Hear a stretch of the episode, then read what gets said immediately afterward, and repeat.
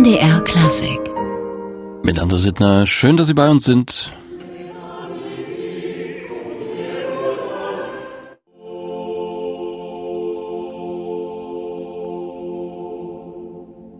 Der Chor des schwedischen Rundfunks mit einem Chorsatz von Jakobus Gallus dirigiert hat hier Martina Batic, die neue Chefdirigentin des Chors von Radio France, ist ja derzeit in Leipzig zu Gast. Morgen Abend wird sie in der Peterskirche den Nachtgesang des MDR Rundfunkchors dirigieren und vorab ist sie bei uns hier im MDR Klassikgespräch. Wir haben sie während der Proben getroffen. Frau Batic, der Titel Ihres Konzertes, dieses Nachtgesanges morgen ist Ave Maristella, also sei gegrüßt, du Stern der Meere. Was hat's damit auf sich? Ich? Uh, Ave Maristella. Also wir sind im Monat Mai. Das ist für mich so äh, spezielle schöner Monat und in unserer Kirchengemeinde auch ein Monat der Maria, die Mutter Christi und äh, ein Konzert in Gedanken zu Maria und an sie das zu anzubieten, das ist auch eine Idee von dem Konzert. Also Maria schlägt da den großen Bogen. Was für Stücke werden das sein in diesem Zusammenhang?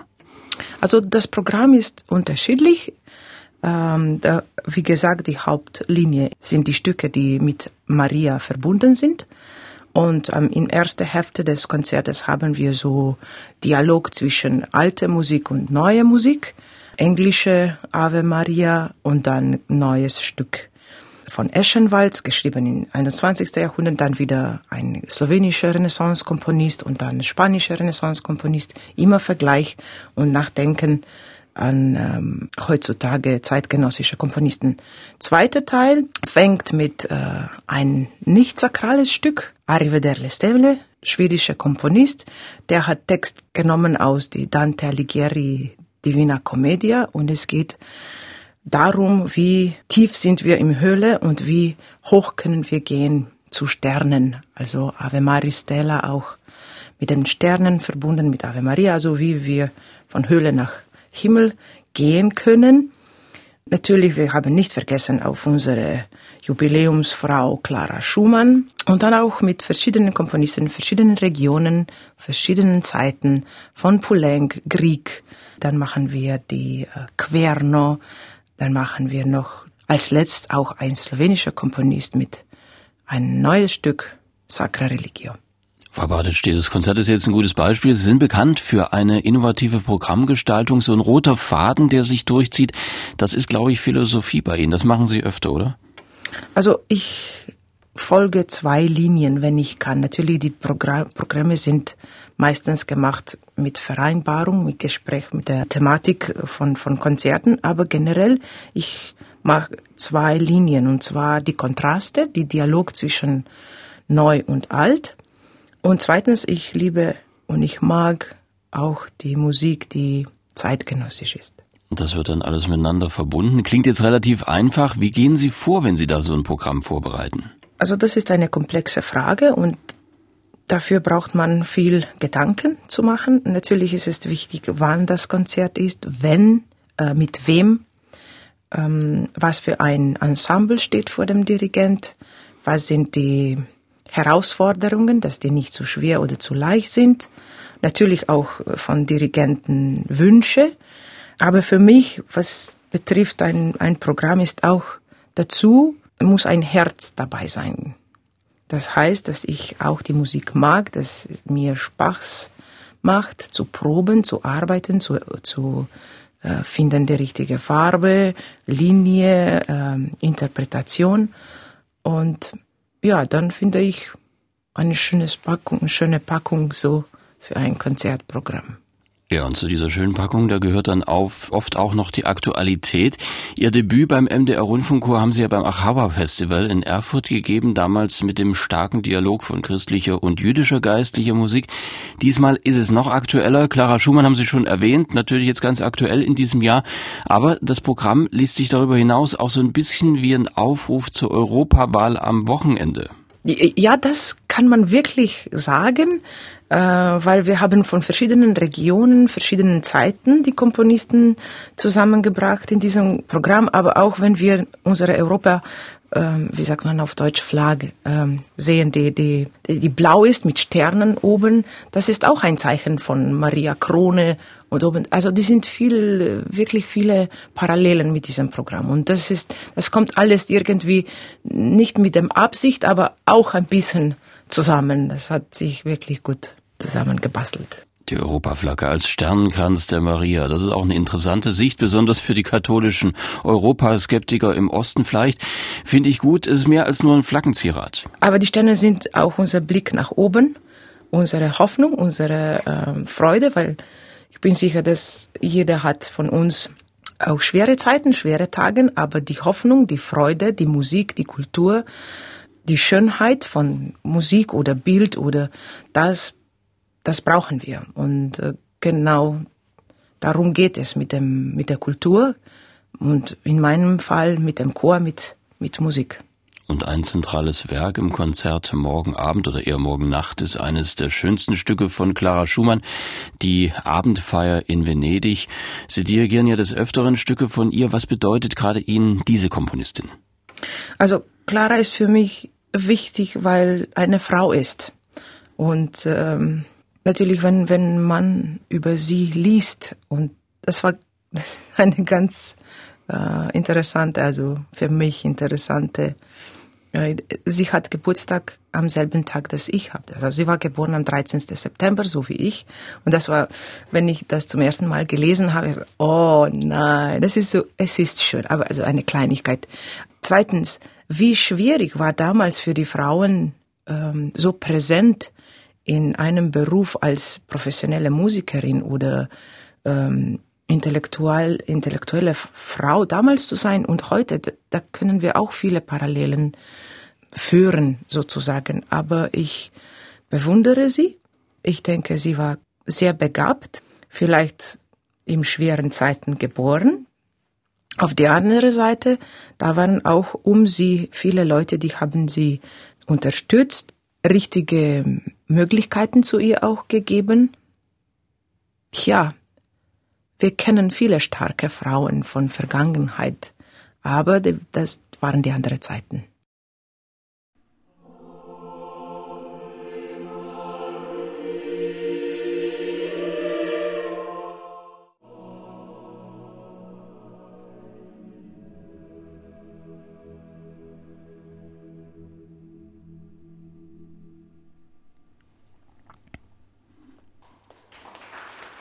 Das war die Abendfeier in Venedig und dieses Stück von Clara Schumann, das wird am morgigen Freitag im Nachtgesang des MDR Rundfunkkurs zu hören sein. Am Pult steht dann Martina Batic, die jetzt hier bei uns im MDR Klassikgespräch ist. Frau Batic, wir haben über die europäischen Dimensionen Ihres Programms gesprochen, auch über Clara Schumann.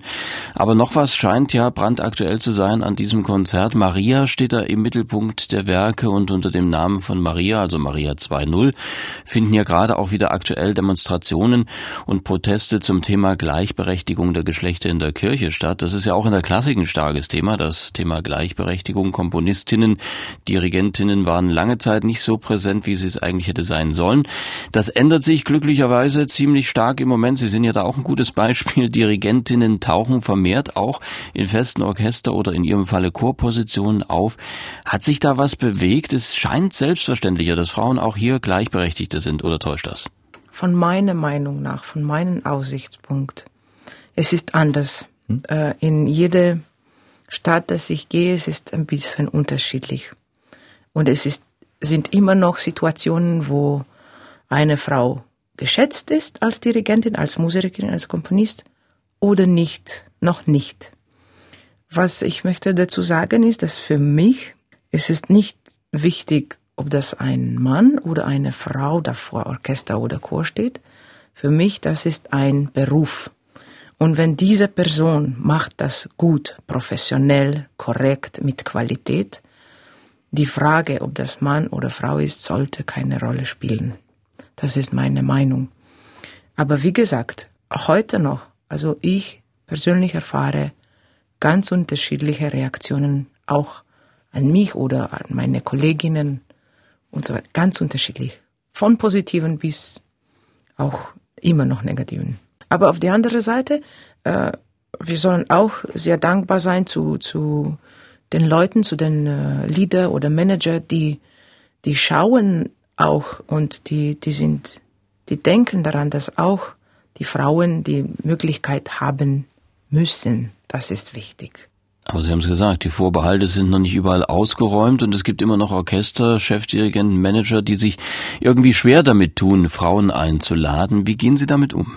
Ich mache mir nicht so große, wie soll ich sagen, okay, das ist Ihre Meinung, gut, danke, aber ich mache meine Arbeit, wie ich kann am besten weiter. So ist es. Wie sieht die Situation in Ihrer Heimat Slowenien aus? Gibt es dort die Gleichberechtigung von Mann und Frau in der Musik? Ähm, ja, ich denke, wir sind ganz, ganz äh, so äh, gerade geteilt ungefähr. Äh, aber was der Chor betrifft, gerade der Chor, das ist mein Welt doch. Es war bei uns immer so, dass der Mann hat zum Orchesterdirigenten Schiene getreibt oder wie sagt man so, aber die, die Frauen waren beim Amateurenchören und Kinderchöre und Kirchenchöre. Und es ist heutzutage immer noch so ein bisschen die, die Nummer. Aber es änderte sich mit Ausbildung, mit äh, Erfahrungen, mit der Schule. Ja, wir gehen langsam zu der, die, wie soll ich sagen, richtige Weg oder äh, Egalität. Ne? Ja, weil Sie angefangen haben, da sah das noch ein bisschen anders aus. Äh, wie ist der Wunsch da bei Ihnen entstanden, in diesen Beruf zu gehen? Es ist ja kein einfacher Weg, den man da vor sich hat, wenn dann noch die Männerwelt sozusagen ziemlich eine Phalanx bildet. Der Wunsch ist, also ich erinnere mich schon, als ich Kind war. Also ich habe zum ersten Mal, wenn ich neun oder zehn war, wir hatten bei meinen Eltern diese alte kleine schwarz-weiß TV, Fernseh und wir haben als jedes Jahr die Neujahrskonzert von Wiener Philharmoniker gesehen und damals hat Riccardo Muti dirigiert und ich habe einfach laut und klar gesagt, das will ich. Und die Mama und Papa, die haben das irgendwie gehört, beobachtet und auch geschätzt in meine weitere Ausbildung. Die haben mir geholfen, mit in der Musikschule zu gehen und dann weiter. Die war, es war nicht leicht natürlich, wenn ich an der Uni, an der Akademie für Musik gegangen bin und ich wollte zum Dirigat äh, Aufnahmeprüfung gehen. Das war meine erste so ein bisschen negative. Ja, was willst du da, du junge, junge Mädel? Was willst du hier? Das ist, das ist nicht für dich. Und für mich als ein Teenager aus einem kleinen Dorf war so ein Schock, dass ich habe mich zurückgenommen und dann habe ich zum ersten Mal nicht zum Dirigieren studieren gegangen, sondern halt zu Schulmusik. Ich habe Musikpädagogik als erstes studiert, aber der Wunsch ist so groß gewachsen, immer wieder, immer wieder, dass bin ich dann zuerst dieses Schulmusikstudium abgeschlossen und dann nach München zur Chordirigieren Klasse gegangen und dann nochmal die Aufnahmeprüfung gemacht, aber zum ersten Mal richtig Dirigierenstudium gemacht. Gab es da eigentlich Warnungen von den Eltern oder von Freunden oder von Lehrern, dass das also so ein relativ doch ziemlich schwerer Weg werden würde?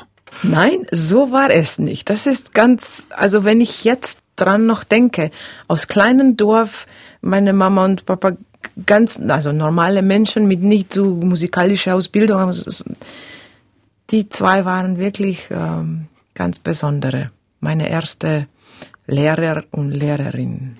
Hätten Sie denn damals, wenn Sie ein Mann gewesen wären, in Ljubljana dirigieren studieren können? Orchester dirigieren ja, Chordirigieren nicht. Erst fünf Jahre gibt es Chorleitung dirigieren Studium. Deswegen sind wir ein paar Kollegen, die wir wollten äh, Chordirigieren zu studieren. Wir sind alle nach Ausland gegangen. Eine nach Graz, eine nach Stockholm, ich nach München. Aber dann mit Jahren, also jetzt fünftes, ich denke fünfte Jahr, gibt es ein Chordirigieren-Studium auch in Ljubljana und ich bin sehr, sehr froh darüber. Und Sie wollten auch von Anfang an zum Chor, also Sie haben nie dran gedacht, vielleicht doch mal Orchesterdirigentin zu werden? Also am Anfang war Dirigieren auch Orchester, natürlich, also mit Taktstock und Frack und hm, alles schön und diese Energie von einzelnen Personen, die irgendwie durch durch Gästen kommt zwischen ein Orchesterspielen und dann zurück zu den, das Publikum. Aber der Chor war immer mein, meins irgendwie. Das hat alles angefangen. Wir haben in, in meiner Familie alle gesungen in verschiedenen Chören. Ich habe unglaublich viele Kinderchöre auch begleitet mit Klavier. Also das war meine Sprache. Und es hat sich dann so irgendwie in der Schiene Chor dirigieren entwickelt. Und da klingt so ein bisschen raus, das hat auch was mit dem Land zu tun, aus dem Sie kommen. Also in Slowenien wird viel gesungen. Ja, Slowenien ist ein Chorland, soll ich sagen. Wir sind, es ist eine kleine Stadt. Ja, wir sind, Slowenien hat zwei Millionen Einwohner. Und ich sage, da gibt's ein, da gibt's eine Rede, wenn drei Slowenen zusammen sind, da gibt's schon ein Chor. Und wir singen also zu jeder Occasion, also es, zu feiern, zu trauern, äh, am Abend ähm, oder spätabends nach der Party, nach dem Konzert mit einem Gläschen Wein oder Bier. Also das ist schon eine Tradition und auch in, in Europa. Wir sind äh, von Nummern, äh, wie viele Chorsänger gibt es pro Einwohner. Wir sind ganz, ganz hoch tangiert. Also. Also der Gesang hat ganzzeitig schon geprägt. Äh, was waren denn so die Stücke da aus Ihrer Jugend? Was hat Sie so besonders dann auch für die Laufbahn geprägt? Also so als Kind, also als äh, Teenager, da war, da waren es war slowenische Chormusik. Das ist, das ist klar. Und später, also wenn ich am Musikakademie angefangen habe, das war der zweite Concerto äh, Rachmaninov zweite Pianokonzerto. Das war ganz, ganz, ganz besonders für mich. Und es waren die Malerlieder Liebst du um Schönheit.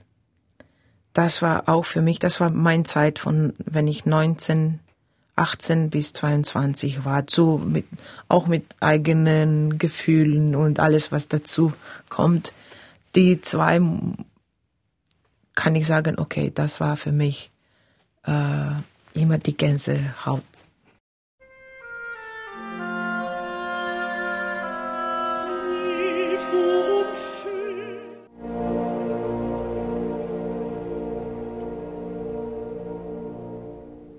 Das war Gerd Romberger mit dem Rückert-Lied Liebst du um Schönheit von Gustav Mahler, eines der prägenden Lieder aus der Jugend von Martina Batic. Die slowenische Dirigentin, derzeitige Chorchefin von Radio France, ist im Moment beim MDR-Chor zu Gast, wird morgen das Nachtgesangkonzert leiten und heute ist sie bei uns im MDR-Klassikgespräch. Frau Batic, Sie haben davon erzählt, Sie sind nach Deutschland, nach München gegangen, um sich da zur Chordirigentin ausbilden zu lassen. Das war auch der erste Kontakt mit einem Rundfunkchor. Ja, das war eigentlich mein erster Kontakt mit äh, Rundfunkchöre in, in Deutschland. Wir, wir sind damals beim Studium auch ein paar Proben äh, beobachtet und gesehen und das war so eine neue, neue Welt für mich. Das war unglaublich. Was hat Sie da besonders beeindruckt? Also bis diese Zeit habe ich Romantik nicht so gut gekannt, soll ich sagen bei Schulmusikstudium war anders. Natürlich, wir haben gelernt von, von äh, alle Epochen und verschiedene Aufführungspraxis, aber das war alles so irgendwie mehr in der Schule für die Kinder und das kommt dann sehr verbunden mit der Sprache. Das war eh alles auf Slowenisch. Aber wenn ich nach Deutschland kam, dann ist es mir ein neues Universum auf dem Tisch war mit, mit, mit Noten, mit Programm, mit Dirigenten, mit äh, Erfahrungen, mit Sprache. Was alles habt ihr hier, das ist unglaublich. Das ist so ein Schatz. Von alter Musik bis Romantik, von Orchestern, Chören, eine Tradition, äh, hunderte Jahren Chor und Ausbildung auch. Und es ist, es ist in, in euch allen, also schon von wirklich, wie gesagt, schon von Jahrhunderten. Das, das kommt alles zusammen und das, Wunderbar. Und nach der Ausbildung haben Sie dann gleich eine steile Karriere gemacht, zwei Jahre nach dem Bachelor dann schon Chordirektorin an der Nationaloper. Ja, wie soll ich sagen, vielleicht, äh, das ist eine, ja, man muss an der richtigen Zeit und Ort sein, aber es, man muss auch Glück haben, finde ich. Der Intendant von dem Nationaltheater in Ljubljana war mein Lehrer an der Uni, damals, wenn ich Schulmusik studiert habe. Und also der hat mich gekannt vor fünf Jahren als Studentin von Anfang an. Und er hat ein ganz spezielles Ohr und äh, Augen auch für die für die Studenten, die irgendwie ein bisschen anders waren oder und er hat allen, wenn ich jetzt wieder zurück äh, anschaue, er hat alle, die heute irgendwie auch internationale Karriere haben, der hat alle nicht gefunden, sondern ganz speziell beobachtet äh, und unterstützt. Und so hat er mich damals, wenn ich in München abgeschlossen habe, so das Studium mit dem Masterclass Podium und so weiter, hat mich angerufen und hat gesagt, Martina, äh, wir brauchen in der Oper, im Nationaltheater Ljubljana, eine, der der Chor vorbereitet für Rossini Messe Petit Solennel. Und ich, ja, super, ja, natürlich, was ist das? Vokal, also Chor Symphonik, das habe ich gerade studiert, ja super. Und äh, das Projekt ist so ein paar Wochen gedauert und nach, nach diesem Projekt hat mich in sein Büro angerufen und hat gesagt, Martina, ab September, wenn du willst, die Stelle Chormeister von Nationaltheater, das ist hier deine Stelle. Und so bin ich fünf Jahre in, in uh, Nationaltheater geblieben als Chordirektorin. Ich habe große Herausforderungen gefunden, auch mit dem, äh, mit dem Chor auf der Bühne, Kostüme, Lichte, mit Regie zu arbeiten, Bewegung, alles auswendig. Das war so eine schöne Zeit für mich und ich habe wirklich schöne Erinnerungen dran. Und direkt am Anschluss kam ja dann schon die zweite große slowenische Chorposition für Sie. Als nächstes kommt die slowenische Philharmonie. Dort bin ich für acht Jahre geblieben. Unglaublich schöne Zeit auch mit weil ich so ein bisschen Freehand gehabt habe über das Programm und was alles haben wir gemacht, auch mit Gastdirigenten und verschiedenen Programmen und äh, Aufnahmen. Ich habe viel gelernt als Leiter, als Dirigentin auch. Äh, wie funktioniert so eine Gruppe mit professioneller Chorsänger? Wie atmet das? Wo sind die Probleme? Wo man muss als, als Leiter äh, greifen die Situation oder lösen, also nicht lösen, sondern äh, weglassen. Ich habe unglaublich viel gelernt damals, ja. Also da hatten Sie zwei der wichtigsten Positionen im Chorbereich von Slowenien inne. Da war es ja quasi dann nur noch eine Frage der Zeit, wann der europäische Durchbruch kommt. Der kam dann auch nahezu zeitgleich mit dem höchsten Kunstpreis Sloweniens, den Sie da bekommen haben. Und da heißt es in der Begründung unter anderem, Ihr außergewöhnliches Talent, einen Chorklang zu formen, hat zu Ihrem Engagement als künstlerische Leiterin des Chors von Radio France geführt. Dies ist einer der größten Erfolge einer slowenischen Künstlerin im Ausland. Wie fühlt sich das denn an? Ja, es ist für mich eine große Ehre und Freude, diese, diesen Preis zu bekommen. Ich war aber überrascht, weil ich, ich sehe mich nicht so. Ich sehe mich äh, als, ähm, so wie ich war vor, vor, vor dem Studium oder gleich nach dem Studium oder in der Opernzeit oder philharmonische Zeit oder auch jetzt in Paris. Aber natürlich, ja, wir wachsen, wir, wir haben mehr und mehr Möglichkeiten, Erfahrungen, also ich auch an, äh, auf der Bühne mit verschiedenen Ensembles und ja, so ist das Leben. Und wir hören mal rein in eine Aufnahme aus Ihrer Zeit da bei der slowenischen Philharmonie. Sie haben damals den Chor einstudiert für eine Plattenproduktion von Tschaikowskis Jolante, die Hauptrolle damals Anna Netrebko. Können Sie sich daran noch erinnern? Ja, weil ähm, das war eine Euro Europatournee. Wir waren einen Monat zusammen mit drei Bussen und Anna Netrebko und allen Solisten durch Europa gewandert. Wir hatten zwölf Konzerte in allen großen äh, Konzertsaalen. Was war besonders? Also der Chor hat nicht so, nicht so viel zu, zu singen im, im Jolanta, aber Anna Netrebko hat mich sehr tief beeindruckt, weil bei jedes Konzert war es ein bisschen anders gemacht von ihrer Interpretation, ihrer Ausdruck oder auch wie hat sie das zum Publikum weitergeteilt. Und das war ein, ein Punkt, das hat mich so tief beeindruckt. Und zweitens, sie hat als so große Sängerin oder hm, Persönlichkeit, musikalische Persönlichkeit, eine alte Frau mit ihr, das hat sie ständig korrigiert, gesagt, gefragt. Also das war für mich auch so eine Wow, schau. Sie ist so groß, so perfekt, sie macht das toll und immer noch lerne und will immer noch besser und besser sein. Und das sind für mich zwei äh, Sachen, die haben mich so tief beeindruckt.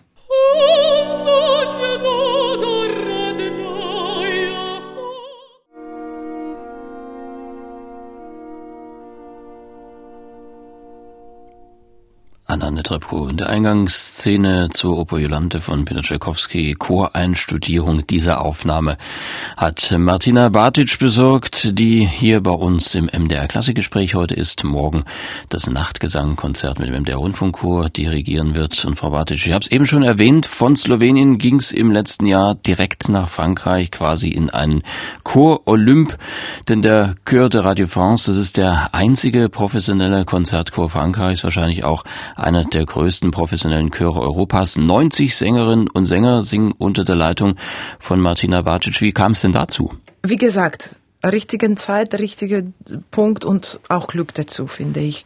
Als Künstler fährt man äh, so zu verschiedenen Stellen und hat als Gastdirigent verschiedene Möglichkeiten zu dirigieren. Und so war auch in Paris. Ich war dort eingeladen. Erstes Mal dann zweites Mal. Und dann kam den Anruf, Martina, wir möchten mit dir sprechen, wir haben eine Einladung für dich, würde dich in das interessieren, als ein Kandidat für unsere Stelle sein möchtest. Und äh, ja, ich habe lange überlegt und habe mich gesagt, okay, ja, ich möchte gerne eine Kandidatin sein.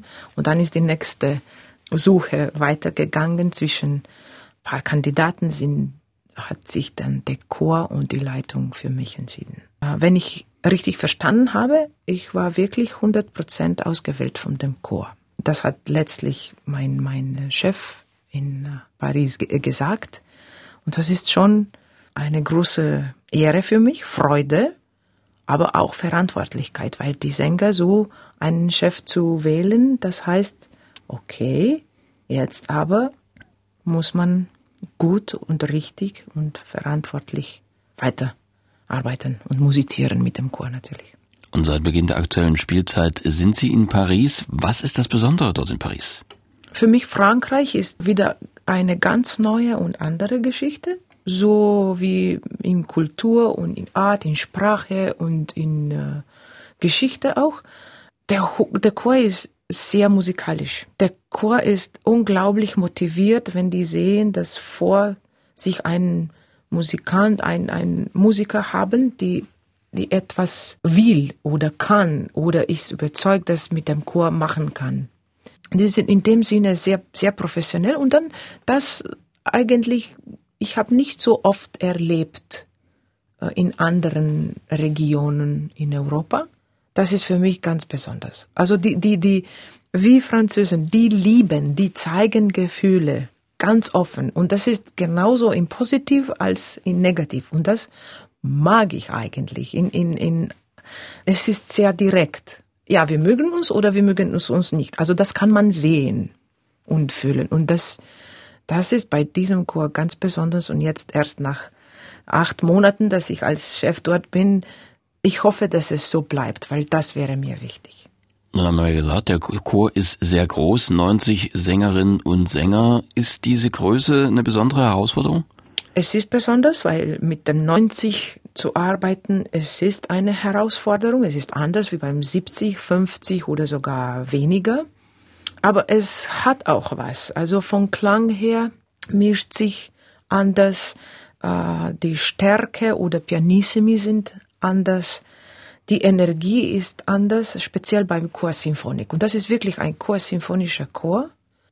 Und das braucht Frankreich, das braucht Europa auch. Ihr habt auch in Deutschland äh, Chöre, Rundfunkchöre, die auch solche Programme haben.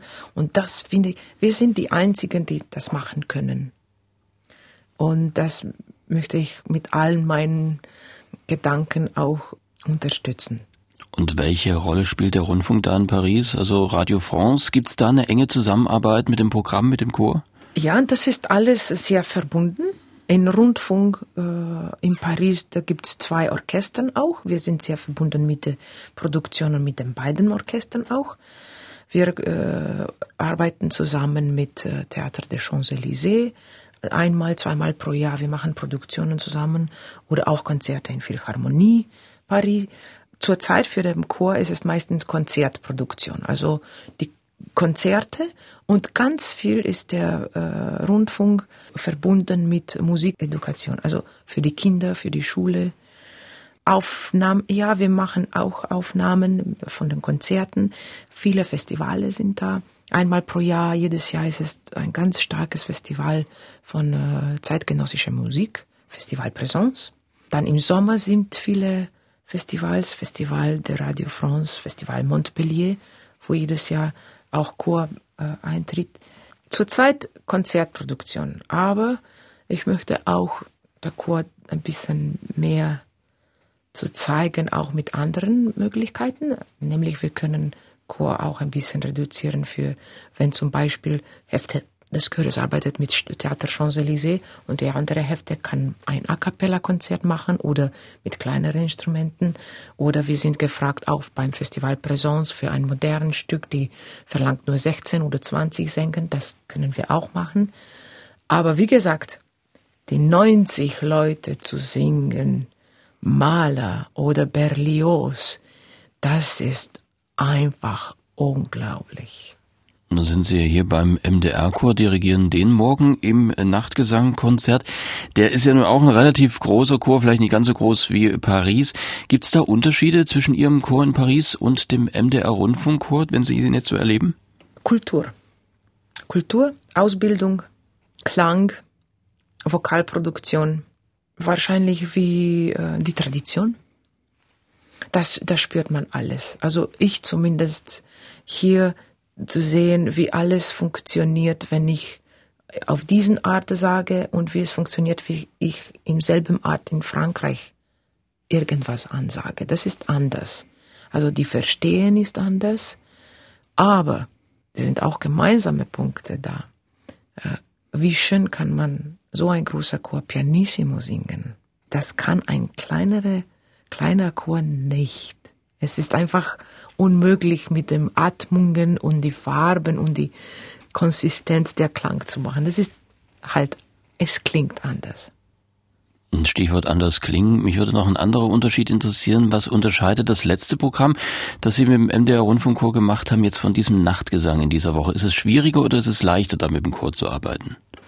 Ähm, letztes Mal war anders, weil das Programm anders zusammen äh, geschrieben war. Also die waren wirklich auch Musik von den Regionen, die uns nicht so bekannt war. Es war von äh, andere Produktion sozusagen. Diesmal ist es mehr äh, unsere Zusammenarbeit und Entwicklung von das Programm. Ich nehme das zweite Programm, also heutiges Programm anders, weil gibt's auch Stücke in dem Programm, das, ich, das mir sehr besonders sind. Ähm, Lidholm, wie gesagt, Arrivederle Stelle und auch, also das muss ich sagen, Clara Schumann, Ave Maria und die letzte Stück Damian Mocznik, slowenischer Komponist, Sacra Religio. Martina Bartic heute im MDR Klassikgespräch und zum Schluss erleben wir nochmal das Agnus Dei aus der Missa Brevis von Wolfgang Riem. Das ist eine Aufnahme mit dem Chör de Radio France unter der Leitung von Martina Bartic. Frau Bartic, ganz herzlichen Dank. Herzlichen Dank für die Einladung nochmals. Danke vielmals.